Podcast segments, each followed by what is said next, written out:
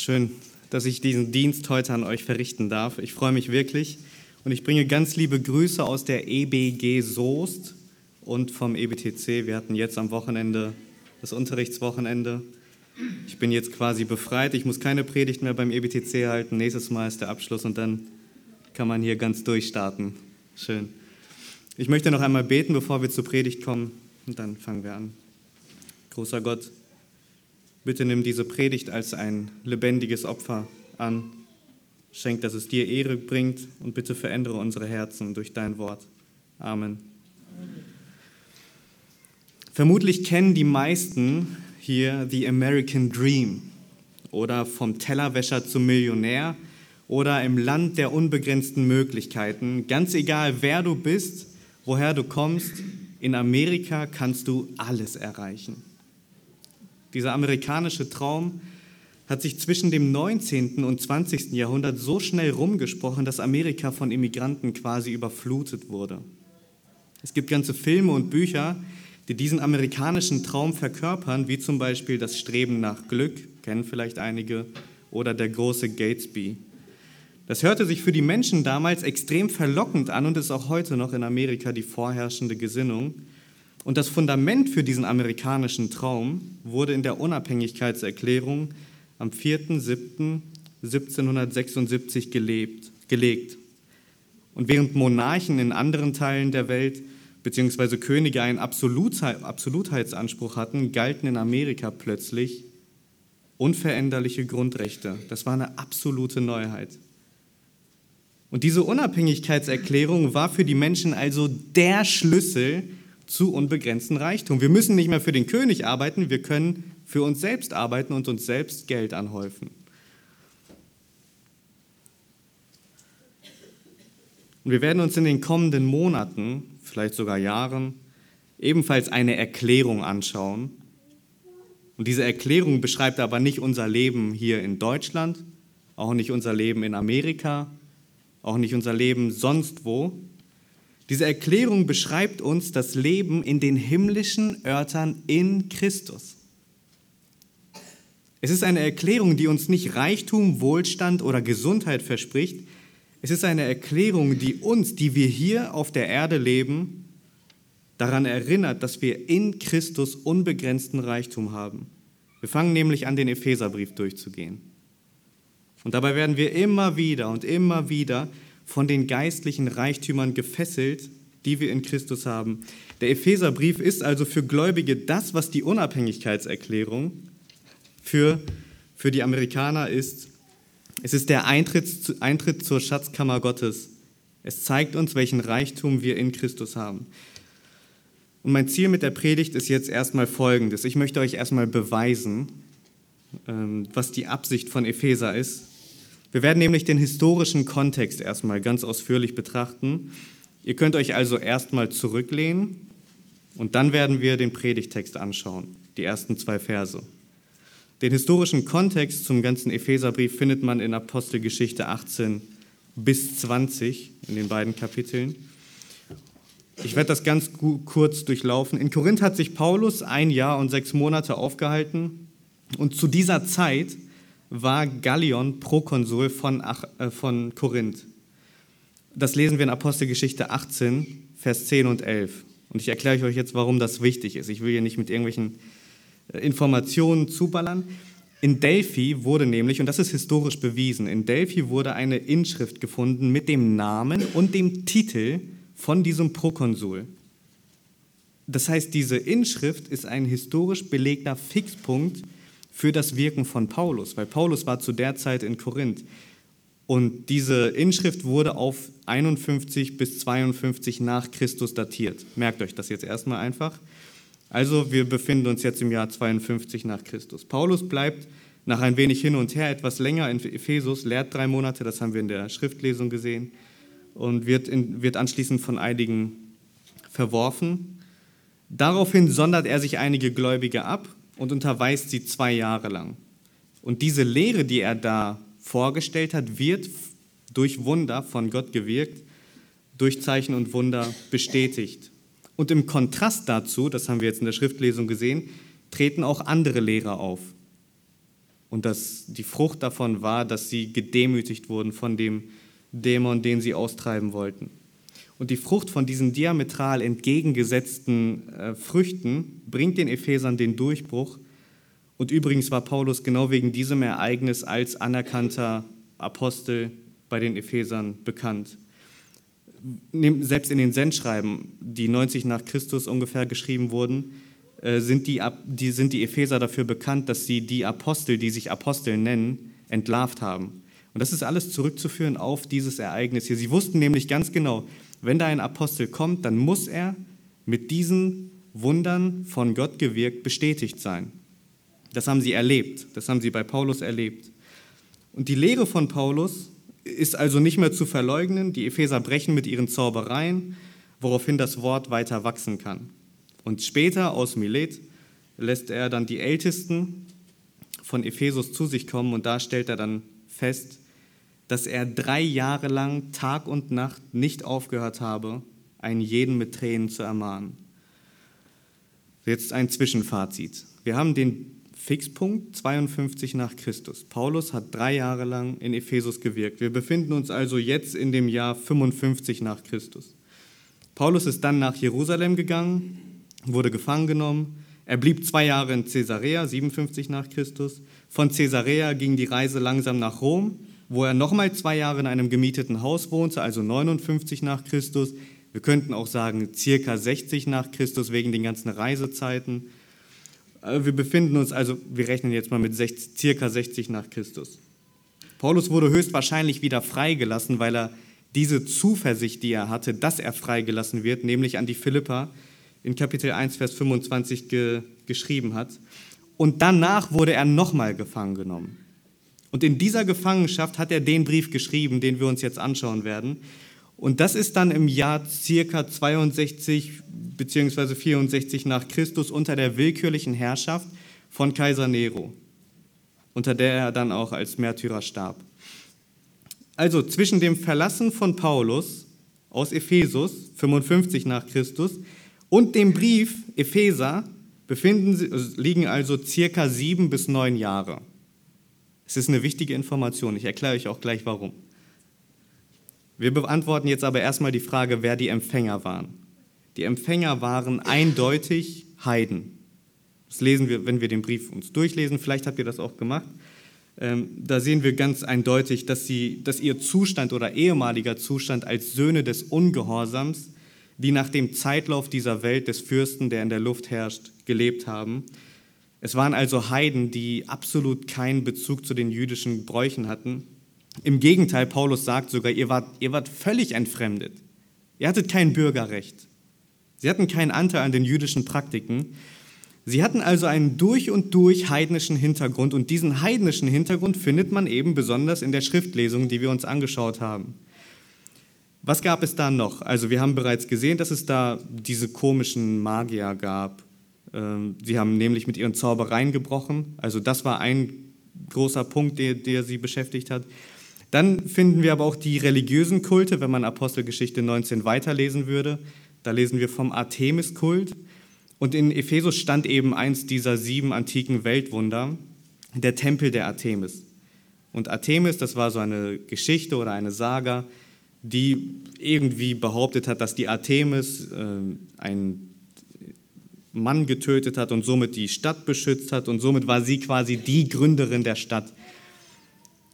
Also die Artemis wurde angebetet. Und das war wirklich, also sie haben das wirklich ernst genommen, die Epheser. Und dann gab es da noch einen dritten großen Bereich, die Kaiserkulte oder den Kaiserkult. Der war noch nicht ganz so ausgeprägt wie später in den Sendschreiben, aber er hat schon seine Anfänge gehabt. Da wurde nämlich ein Tempel gebaut auf dem Weg, der zum Tempel der Artemis geführt hat.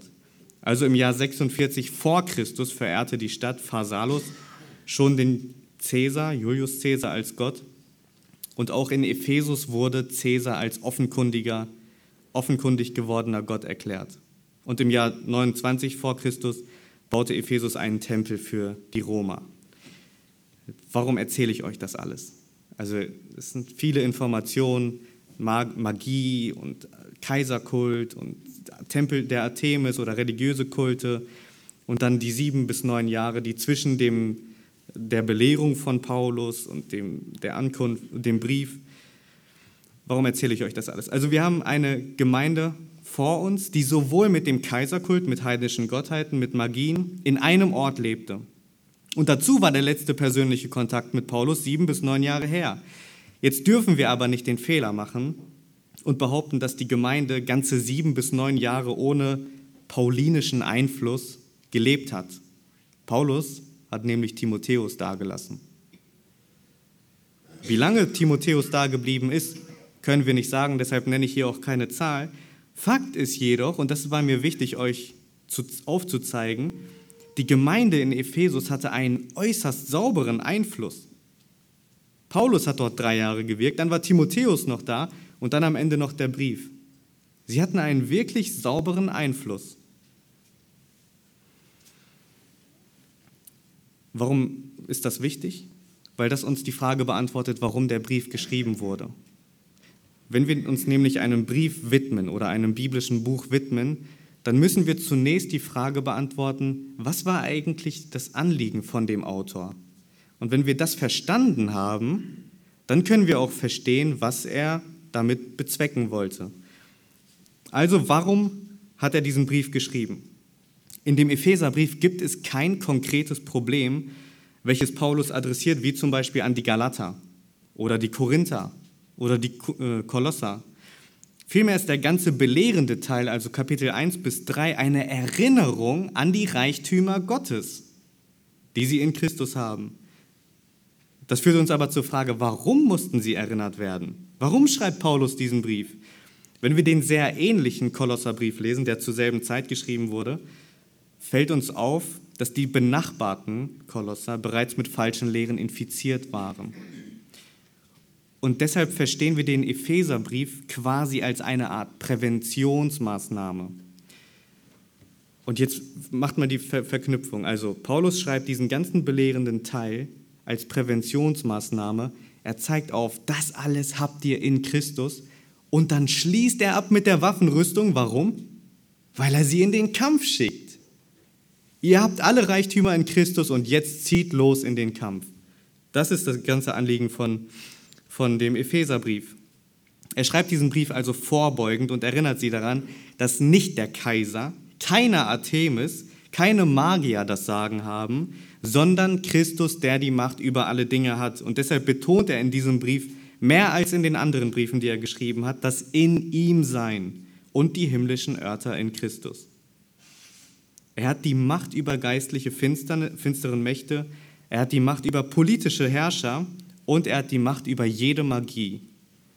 Während wir den Epheserbrief studieren, wird euch also eins auffallen, es geht durch und durch in Christus, um Christus. Nicht Cäsar, nicht Götzen, keine Magie. Es geht darum, in Christus zu sein und was wir in Christus haben. Warum ist der Epheserbrief also wichtig für uns heute? Die Menschheit hat sich seither nicht geändert. Wir leben in dieser Gesellschaft und stehen im selben Kampf wie die Menschen damals. Auch wenn die Welt es nie zugeben würde, so beten sie doch ihre eigenen Götter an, auch wenn sie es nicht so nennen würden. Zwar sind es keine Steine mehr, aber Kinder bis zum siebten Lebensjahr, die laut Gesetz eine Vollmacht benötigen von ihren Eltern, um eine Playstation zu kaufen, dürfen ihr eigenes Geschlecht aussuchen? Bitte? Und wehe, du schränkst dieses Kind in seiner Entscheidung ein. Welchen Gott betet man hier an? Wer oder was bestimmt hier die Moral? Jeder darf mit jedem schlafen und wenn ein Upsi passiert und man schwanger wird, dann tötet man das Kind eben. Oder politisch korrekt ausgedrückt, Schwangerschaftsabbruch. Welchen Gott betet man hier an? Wer bestimmt hier, was gut und böse ist? Und wehe, du sprichst dich dagegen aus, du sollst endlich in diesem Jahrhundert ankommen. Es sind dieselben Kämpfe, die wir zu führen haben, nur dass es kein Kaiserkult mehr ist oder eine Artemis, die angebetet wird. Wir merken also, dass die Situation von uns gegenüber den Ephesern nicht viel anders ist. Wir brauchen also eine Erinnerung, wir brauchen ein festes Fundament und einen begründeten Glauben, der uns dazu befähigt, in dieser Welt zu leben und den geistlichen Kampf zu führen. Und das bietet uns der Epheserbrief. Und ich freue mich auf die Predigten für den Epheserbrief. Er erinnert uns an alles, was wir in Christus haben, aber er nimmt auch unser Gewissen gefangen, indem es uns auffordert, danach zu handeln. Deshalb auch hier in diesem Brief die Teilung zwischen Theorie, die ersten drei Kapitel, und Praxis, Kapitel 4 bis 6, und dann die Entlassung in den Kampf. Jetzt nehmt die Waffenrüstung Gottes und zieht los in den Kampf. Und das Ziel der heutigen Predigt ist ganz einfach. Der Eintritt zur Schatzkammer Gottes ist nur für die, die in Christus sind, möglich. Deshalb freu dich, wenn du sein Kind bist. Wir schauen uns die ersten zwei Verse an. Ich lese die einmal vor. Paulus, Apostel Christi Jesu, durch Gottes Willen, den Heiligen und Treuen in Christus Jesus, die in Ephesus sind. Gnade euch und Friede von Gott, unserem Vater und dem Herrn Jesus Christus. Wir beginnen die Reise in den Epheserbrief, der uns daran erinnert, welche Reichtümer wir in Christus haben. Und deshalb auch eben der Titel, die Einladung zur Schatzkammer Gottes. Das sind die einleitenden Verse, deswegen habe ich das auch so genannt. Das ist die Einladung und wir begeben uns eben auf diese Reise. Der erste Punkt, den wir uns anschauen werden, ist der abgesonderte Bote. Es ist hier eine Einladung, also der abgesonderte Bote. Der erste Vers beantwortet nämlich den Ursprung der Einladung zum Eintritt zur Schatzkammer Gottes. Es sind Worte von Paulus. Paulus, der sich hätte als Schriftgelehrter vorstellen können. Paulus, der sich hätte als größter Missionar für die Heiden vorstellen können. Paulus, der sich hätte als Wundertäter vorstellen können. Paulus, der sich auch hätte als römischer Staatsbürger vorstellen können. Aber wie stellt er sich denn vor? Was gibt seiner Botschaft Autorität? Schau mal in den Text. Paulus, Apostel Christi Jesu. Er ist Apostel Christi Jesu. Das ist die Autorität hinter seiner Botschaft. Es ist kein gesellschaftlicher Status, es ist kein Theologieabschluss, es ist nichts, was er in sich selbst hat. Das Wort Apostel bedeutet im Grunde genommen Gesandter. Und ein Gesandter besaß nie eigene Autorität.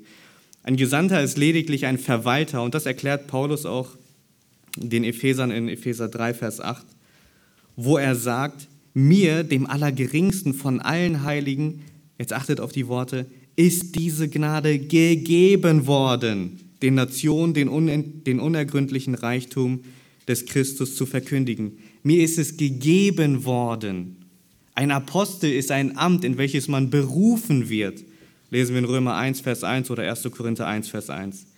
Es gab genaue Kriterien, die ein Apostel ausgemacht haben. Er musste von der Taufe des Johannes bis zur Auferstehung bei ihnen gewesen sein.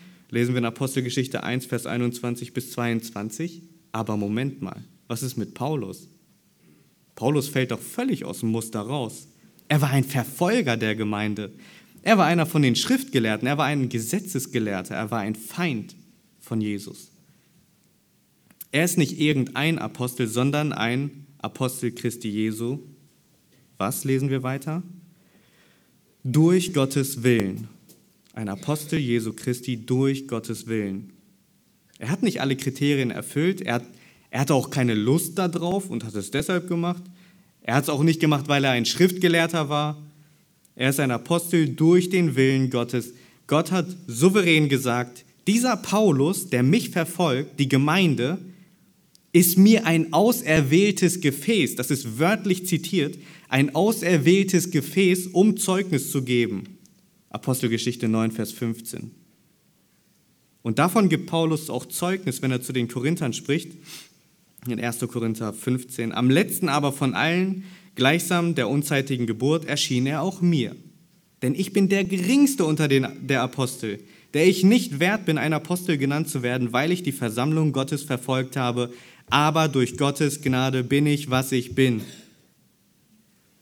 Die Tatsache, dass Paulus, ein ehemaliger Verfolger der Gemeinde von Gott, berufen wurde, ist eines der größten Beweise für die souveräne Erwählung Gottes. Er ist nicht irgendein Apostel, sondern er ist ein Apostel durch Gottes Willen. Und ich hoffe, ihr merkt hier schon, welcher Ton die Musik macht. Es ist durchgehend Gottes Wille. Der Überbringer der Botschaft zur Einladung zur Schatzkammer Gottes ist also von Gott selbst berufen und autorisiert. Und das, was wir hier vor uns haben, dieses Buch und auch dieser Brief, den wir uns anschauen werden, es ist nicht irgendein Wort. Es sind Worte des lebendigen Gottes, weil diese Botschaft von Jesus selbst in seinen Mund gelegt wurden. Der Ursprung jeden Segens, jeder Gnade, jeder heilsbringenden Botschaft kommt demnach von Gott. Wir Menschen können nichts von uns selbst tun, um uns ihm irgendwie zu nahen. Es sind Worte, die von Gott selbst niedergeschrieben wurden. Und achtet mal auf den Kontrast. Ich schlage jetzt wieder die Brücke zum Kontext der Epheser. Während in Ephesus der, der Artemis-Kult eng verbunden mit, den, mit dem Kaiserkult für den Reichtum und Wohlstand der Stadt ähm, als Ursprung gesehen wurde, das war nämlich bei den Ephesern so. Sie haben gesagt, sie waren eine sehr selbstständige Stadt. Sie hatten Reichtum in sich selbst. Also während das alles auf die Artemis und den Kaiserkult bezogen wurde, macht Paulus bereits mit der Einleitung klar, alles hat seinen Ursprung in Gott. Selbst der ehemalige Verfolger der Gemeinde, der nur als Apostel dient und diese Botschaft überbringt, und mit diesem Grundgedanken spricht er auch die Epheser an und das führt uns zum zweiten Punkt, die abgesonderten Gäste.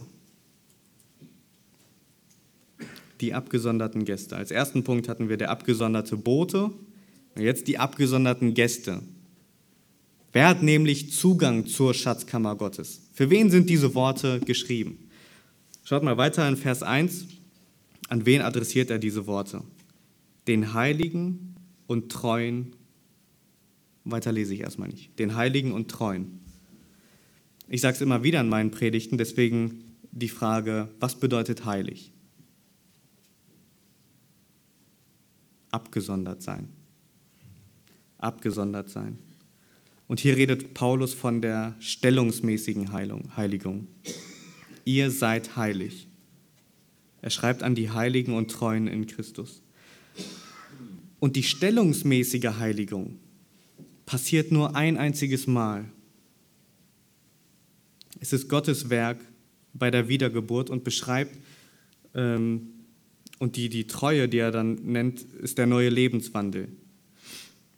Die Gläubigen in Ephesus waren ihrer Stellung nach abgesondert. Und diese stellungsmäßige Absonderung aus der Welt. Also muss ich das veranschaulichen? Diese Bibel hier ist mir abgesondert. Es ist mein Buch. Das bedeutet, wenn diese Bibel mir heilig ist. Und so schreibt Paulus an die Heiligen, an Menschen, die aus dieser Welt abgesondert sind von den anderen Menschen. An diese Leute schreibt Paulus hier, an die Heiligen. Und die Treue, die er hier dann anspricht, einige haben eine Schlachter, da steht die Gläubigen. Und ich denke, Treuen ist besser übersetzt. Weil wenn man sich die anderen Stellen anguckt, Epheser 6, Vers 21, da im Griechischen steht immer dasselbe Wort für die Treuen oder Glaubenden. Und äh, in, in der Schlachter steht das hier übersetzt mit den Glaubenden. Aber in Epheser 6, Vers 21 wird bei euch in der Schlachter wahrscheinlich auch die Treuen stehen, obwohl da dasselbe Wort im Urtext ist. Und komischerweise in Kolosser 1, Vers 2 hat die Schlachter auch die Treuen geschrieben, obwohl da auch dasselbe Wort im Urtext steht. Und ich denke, dass das mehr Sinn macht, weil er hier an Personen schreibt. Und immer wenn er an Personen schreibt oder an die Brüder, dann sagt er nicht die glaubenden Brüder, zum Beispiel Epheser 6, Vers 21. Da schreibt er ja, äh, Tychicus, der geliebte Bruder und treue Diener im Herr, da könnte er auch schreiben, oder die Übersetzer könnten auch schreiben, der gläubige Bruder im Herrn, aber das macht keinen Sinn. Er schreibt hier an den treuen Diener im Herrn und das macht die, machen die Kolosse eigentlich an jeder Stelle, die Schlachter. Deswegen finde ich es hier besser übersetzt, wenn man sagt, die Treuen. Also die Heiligung, die stellungsmäßige Heiligung passiert einmal bei der Wiedergeburt und die Treue ist das Resultat von der stellungsmäßigen Heiligung, nämlich der neue Lebenswandel. Sie waren Gottes Kinder, sie waren abgesonderte Gäste, die zur Schatzkammer Gottes eingeladen sind. Und an diese Menschen schreibt Paulus eben diese Worte. Aber eine stellungsmäßige Heiligung, eine Herausrettung aus der Nation wird immer im Leben sichtbar. Der Mensch ist nämlich nicht gerettet, um zu chillen, wenn ich das so sagen darf.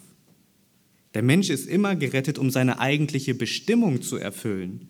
Und diese Bestimmung ist es, zu seiner Verherrlichung zu leben. Die Bestimmung der Heiligen ist es, den wahren Gott anzubeten. Und das wird in dem treuen Lebenswandel sichtbar. Und an genau solche Leute schreibt Paulus diese Worte hier. Jetzt sitzt hier vielleicht jemand, der behauptet, warum bitte sollte ich diesen Gott anbeten? Wenn das die Bestimmung der Gläubigen ist, dann ist das langweilig, dann ist das öde. Und du stellst diese Frage zurecht. Aber ich möchte dir, wenn du das denkst, eine logische Erklärung geben. Wenn Gott der Schöpfer aller Dinge ist, und das ist er, dann ist er auch dein Schöpfer. Wenn Gott dein Schöpfer ist, dann hat er die Macht über dein Leben. Wenn er die Macht über dein Leben hat, dann geht es nicht darum, was du willst, sondern was er will. Er hat in seinem Wort geoffenbart, was er will, nämlich, dass du zu seiner Ehre lebst. Er hat die Sexualität erfunden und er möchte, dass du die Sexualität nach seinem Plan auslebst, Mann und Frau in der Ehe. Er hat die Sprache erfunden und er möchte, dass du die Worte zu seiner Ehre gebrauchst, kein Fluchen und kein Lästern. Er hat die Arbeit erfunden und er möchte, dass du zu seiner Ehre arbeitest, keine Schwarzarbeit, um sich eine goldene Nase zu verdienen, sondern ehrlich. Und jetzt stelle ich eine Gegenfrage. Was hindert dich denn daran, diesen Gott anzubeten? Glaubst du allen Ernstes, er will dich mit diesen Geboten ärgern? Glaubst du, er erfindet gute Sachen, nur um dich dann der Freude zu berauben? Wenn du das glaubst, verbietest du deinem Kind in die Steckdose zu packen? Nicht in die Steckdose zu packen? Oder verbietest du deinem Kind es nicht? So, Verbietest du deinem Kind nicht in die Steckdose zu packen?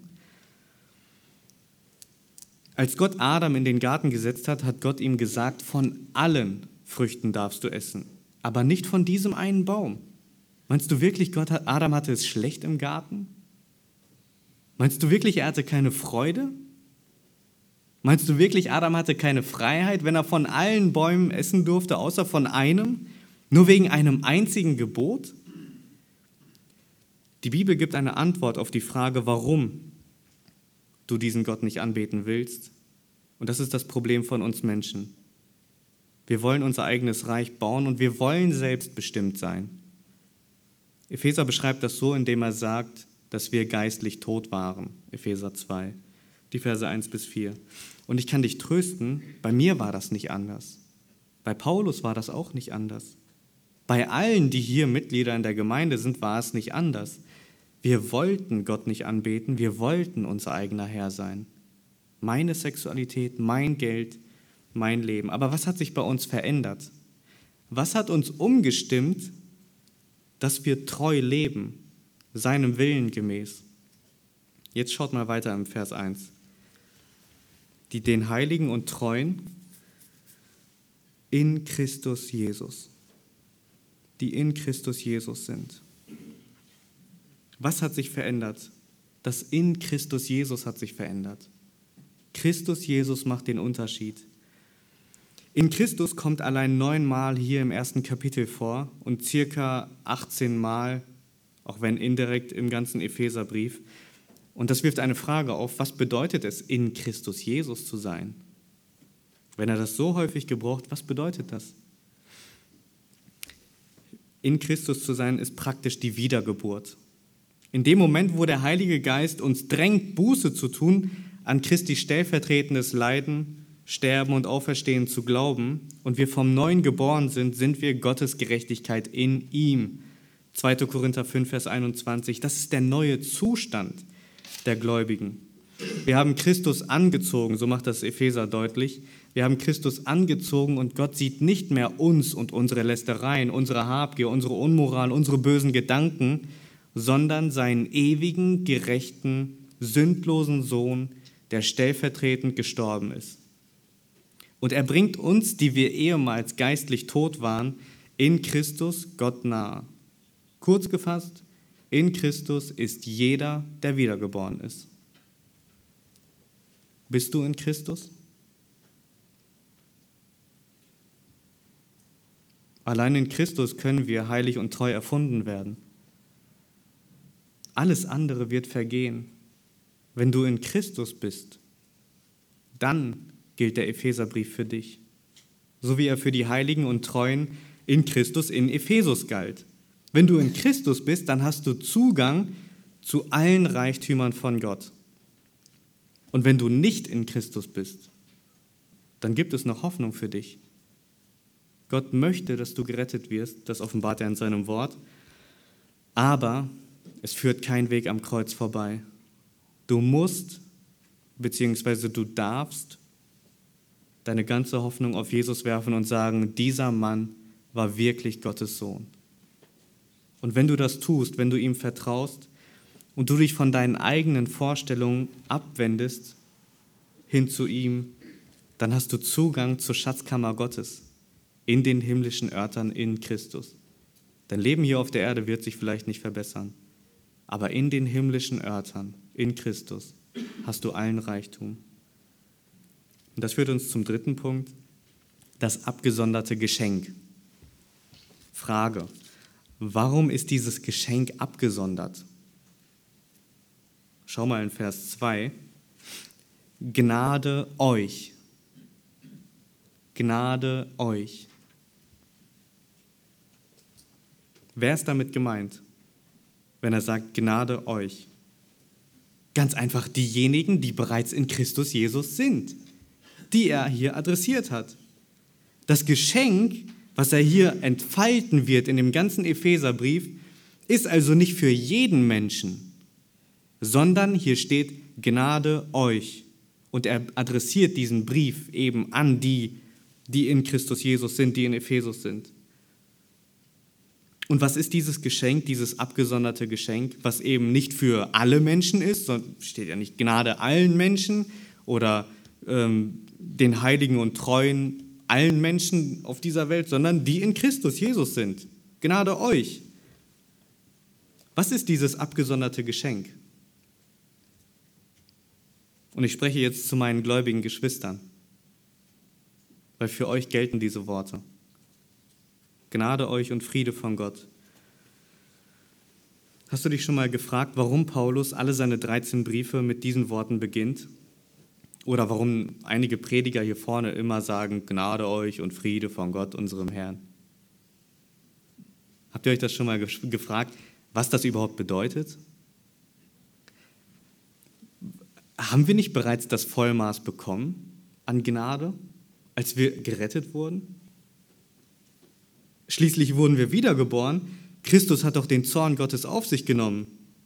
Wir kommen nicht in die Hölle. Reicht das nicht schon an Gnade aus? Warum wünscht Paulus ihnen also Gnade und Friede? Habt ihr euch das schon mal gefragt? Wir haben doch alles bekommen. Um die Frage zu beantworten, werden wir einen kleinen Exkurs machen. Was ist überhaupt Gnade? Und ich will euch einen kurzen Merksatz geben, die Jugendlichen kennen den schon. Gnade ist das, was wir bekommen, was wir nicht verdient haben. Gnade ist das, was wir bekommen, was wir nicht verdient haben. Barmherzigkeit hingegen, und das hilft mir, die zwei zu unterscheiden, ist, dass wir nicht das bekommen, was wir verdient haben, nämlich die Hölle. Barmherzigkeit ist, dass wir nicht das bekommen, was wir verdient haben. Und Gnade ist, dass wir im Gegenteil etwas bekommen, was wir nicht verdient haben. Haben wir verdient, dass wir Frieden mit Gott haben? Das müssen ganz viele Köpfe schütteln. Nein, deshalb steht Gnade immer, also deswegen steht immer Gnade und Friede und nicht Friede und Gnade, weil Friede ist immer ein Resultat aus der Gnade, weil Gnade ein Geschenk ist was wir nicht verdient haben, haben wir verdient, dass wir das ewige Leben bekommen? Auch nicht verdient. Haben wir verdient, dass wir als Gemeinde, als gläubige Geschwister uns einander haben? Haben wir auch nicht verdient. Haben wir verdient, dass wir Gottes Wort vollständig in unseren, Her in, in unseren Händen haben? Das haben wir auch nicht verdient. Dafür sind Menschen gestorben. Das hier sind Worte Gottes. Und wir haben es nicht verdient, dass wir uns hinsetzen können, wann immer wir lustig sind und darin lesen dürfen. Das ist pure Gnade durch und durch. Dafür sind Menschen gestorben. Das alles ist Gnade und das meint Paulus hier damit. Wir sind in unserer Stellung ein für alle Mal gerecht gesprochen und wir haben Gnade bekommen. Kein Zweifel. Und nichts kann uns diese Gnade wegnehmen. Ich spreche hier von der stellungsmäßigen Begnadigung, so wie ich vorhin von der stellungsmäßigen Heiligung gesprochen habe. Stellungsmäßig beschreibt unsere Stellung, die wir jetzt vor Gott haben. Und die ändert sich nicht. Und die stellungsmäßige Begnadigung, die meint Paulus in Epheser 2, Vers 8, wenn er sagt, denn durch die Gnade seid ihr errettet, ihr seid errettet, das kann euch niemand mehr nehmen. Durch Gnade seid ihr errettet, das ist euer neuer Zustand. Paulus meint hier also nicht die Rettung oder unsere Stellung vor Gott. Da können wir nicht noch mehr Gnade bekommen. Was meint er hier stattdessen? In 2. Petrus 1, Vers 2 wird deutlich, was er meint. Es sind zwar Worte von Petrus, aber Paulus hätte überhaupt kein Problem damit, wenn ich das jetzt sage. Petrus sagt nämlich, Gnade und Friede sei euch vermehrt in der Erkenntnis Gottes und Jesu, unseres Herrn. Jetzt achtet auf die Worte. Es ist Gnade, Gott und Jesus und sein Willen für unser Leben mehr und mehr zu erkennen. Das ist das, was Paulus auch hier meint. Und damit bereitet er uns quasi auf den Inhalt des Briefes vor. Er setzt diese Worte bewusst an den Anfang seines Briefes und bereitet uns vor, wenn ihr das alles hier lesen werdet, ich wünsche euch Gnade und Friede von Gott. Denn das, was wir hier lesen werden im Brief, im Epheserbrief, ist durch und durch Gnade Gottes. Und es ist Gnade Gottes, wenn wir das mehr und mehr erkennen. Deshalb betet er auch zweimal in diesem Brief, dass wir das mehr und mehr erkennen. Und er entlässt uns auch mit diesen Worten Gnade und Friede euch, um eben in diesem geistlichen Kampf aus dieser Gnade und dem Frieden zu leben. Haben wir es verdient, ihn mehr und mehr zu erkennen? Das ist das, was Paulus hier meint. Ich lege ihm das jetzt in, die, in, in den Mund. Haben wir das verdient? Wie haben wir Gnade nochmal äh, definiert? Gnade ist, dass wir das bekommen, obwohl wir es nicht verdient haben. Alles, was wir hier in diesem Brief lesen, ist also pure Gnade, weil wir ihn mehr und mehr erkennen. Wir haben es nicht verdient. Und von wem kommt diese Gnade? Schaut mal weiter in den Text. Von Gott, unserem Vater und dem Herrn Jesus Christus. Die Gnade kommt von Gott und Jesus. Und das Resultat aus diesem Erleben der Gnade, aus diesem täglichen Erfassen, aus diesem stündlichen Erleben der Gnade ist Friede. Und die Einladung zu dieser Schatzkammer Gottes ist Gnade durch und durch. Ich hoffe, ihr merkt erneut, welcher Ton hier die Musik macht. Es ist nichts, was wir uns selbst nehmen können. Ich komme zum Abschluss. Der, der Übermittler dieses Briefes ist ein abgesondertes Werkzeug durch Gottes Willen. Die Empfänger dieses Briefes sind abgesonderte Gläubige in Christus Jesus. Und die Botschaft dieses Briefes ist abgesondert für die Gläubigen. Wenn du in Christus bist, dann ist das die beste Nachricht, die dich heute erreichen kann. Ihr Frauen, ihr dürft es als Muttertagsgeschenk sehen. Es ist das beste Geschenk, was euch heute erreichen kann. Ihr habt nämlich Zugang zur Schatzkammer Gottes. Wenn du in Christus bist, dann hast du nicht mehr. Mal dir das einmal vor Augen. Umgeben von einer gottlosen Welt, die dich geradewegs in die Hölle bringen will, naht sich Gott dir in dem Epheserbrief und will dir aufzeigen, welche Reichtümer du in Christus hast.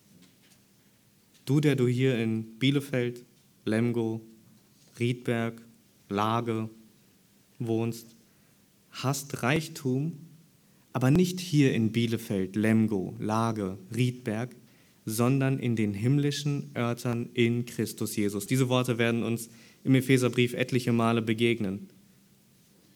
In den himmlischen Örtern in Christus Jesus. Und das schreibt Paulus aus dem Gefängnis. Er sitzt im Gefängnis und er er sieht den Tod vor seinen Augen unter der Gefangenschaft unter Nero.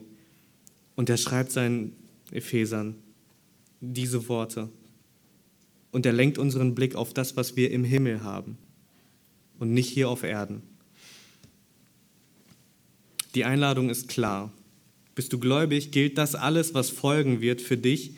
Und es ist Gnade, das alles mehr und mehr zu ergreifen und ihn zu erkennen. Und ich möchte jetzt ein paar Schlagworte nennen, wie die Epheser genannt werden, nur um, euren, um eure Vorfreude zu steigern und euren Hunger zu wecken, den Epheserbrief zu lesen. Er nennt sie Heilige und Treue in Christus Jesus. Er nennt sie Gesegnete in Christus. Er nennt sie Auserwählte in Christus. Er nennt sie zuvor bestimmt zur Sohnschaft durch Christus. Er nennt sie Begnadigte in Christus. Er nennt sie Erlöste. Er nennt sie Erben. Er nennt sie mit dem Heiligen Geist Versiegelte. Wir befinden uns noch in Kapitel 1. Er nennt sie geistlich Auferstandene in Christus. Er nennt sie sein Werk.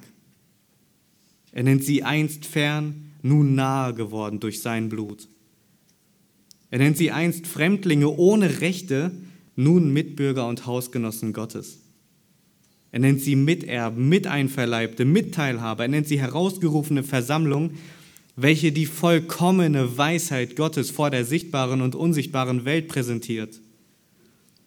Er nennt sie Berufene, er nennt sie neue Menschen, er nennt sie Licht. Das alles haben wir in Christus. Das alles präsentiert uns der Epheserbrief. Jetzt habe ich euch Folgendes aufgezeigt. Der Anlass des Briefes war eine Präventionsmaßnahme. Ich hoffe, ihr stimmt dem alle überein. Ihr könnt den Brief gerne durchlesen. Ihr werdet kein konkretes Problem finden, wie in anderen Briefen. Und das ist bei Römer übrigens genauso. Ich beantworte die Frage mal vorweg. Römer erklärt uns nämlich, was es Gott gekostet hat, um uns mit Gott zu versöhnen. In Römer wird auch kein konkretes Problem angesprochen. Das ist quasi eine biblische Heilslehre Teil 1. Was hat es Gott gekostet, um uns mit Gott zu versöhnen? Und der Epheserbrief ist quasi biblische Heilslehre Teil 2. Nämlich, was haben wir nun in Christus? So können wir diesen Brief verstehen als zweiteilige biblische Heilslehre. Oder, wenn ich das jetzt schlau formulieren darf, Soteriologie. Jetzt stehst du aber vor folgender Herausforderung. Wie bekommst du praktisch Anteil an dieser täglichen Gnade, die Paulus hier meint? Und ich spreche jetzt wieder immer noch zu euch, die ihr in Christus seid, an meine Geschwister. Wie erfahre ich diese Gnade jeden Tag aufs Neue? Wie erfahre ich diese Gnade jede Stunde aufs Neue? Wie erfahre ich sie jede Minute aufs Neue? Du musst ja nicht warten, bis ich die nächste Predigt halte. Du bist nicht abhängig von meinen Worten. Auch wenn die Predigt am Sonntag unabdingbar ist und der Mittelpunkt sein sollte, bist du nicht abhängig von mir. Aber wie erlebst du das? Ganz einfach, indem du dieses Wort hier nimmst und studierst indem du den Epheserbrief liest und liest und studierst und dir Notizen machst und Gott dafür dankst, was er dir gegeben hat. Indem du eben diese Reichtümer in Christus wie ein Schwamm aufsaugst, das ist ja letztendlich unsere Verantwortung. Genauso war es die Verantwortung der Epheser, diesen Brief immer und immer wieder vorzulesen, um in der Erkenntnis zu wachsen. Oder indem du zu ihm betest. Hey, haben wir es verdient, zu Gott zu beten? Haben wir es verdient, mit Gott zu reden? Das ist Gnade. Oder indem du die Gebetsstunde besuchst und einer des anderen Lasten trägst. Haben wir dieses Vorrecht verdient? Es ist absolute Gnade, dass wir einander haben. Es gibt so viele Dinge, die die Bibel nennt, die wir tun können und wir müssen lernen, diese Dinge, die Befehle oder Gebote, die die Bibel uns gibt, nicht als Zwang zu verstehen, sondern als Gnade. Du bist nämlich dazu befähigt, und ich spreche immer noch zu euch Gläubigen, du bist dazu befähigt, nach diesen Dingen zu leben, während andere noch geistlich tot sind. Das ist Gnade. Genauso wie wir einmal vor der Strafe begnadigt wurden und die Folge davon Friede mit Gott ist, ist auch die Frucht davon, von diesem Leben, von diesem Erkennen der täglichen Gnade, Friede. Wenn wir Gnade bekommen und darin wandeln, endet das in Frieden, den wir mit Gott haben. Wenn wir Christus mehr und mehr erkennen, wird der Friede dein Herz erfüllen. Egal wie turbulent die Zeiten sind. Und das ist wirklich ein American Dream. Aber ein American Dream, welches nichts mit der Welt zu tun hat, sondern ein American Dream, welcher dir aufzeigt, was für ein Reichtum du in Christus hast. Und das alles hat Gott möglich gemacht, indem er selbst auf diese Erde gekommen ist, ein perfektes, sündloses Leben gelebt hat und die Sünden all derer auf sich genommen hat, die an ihn glauben. Amen.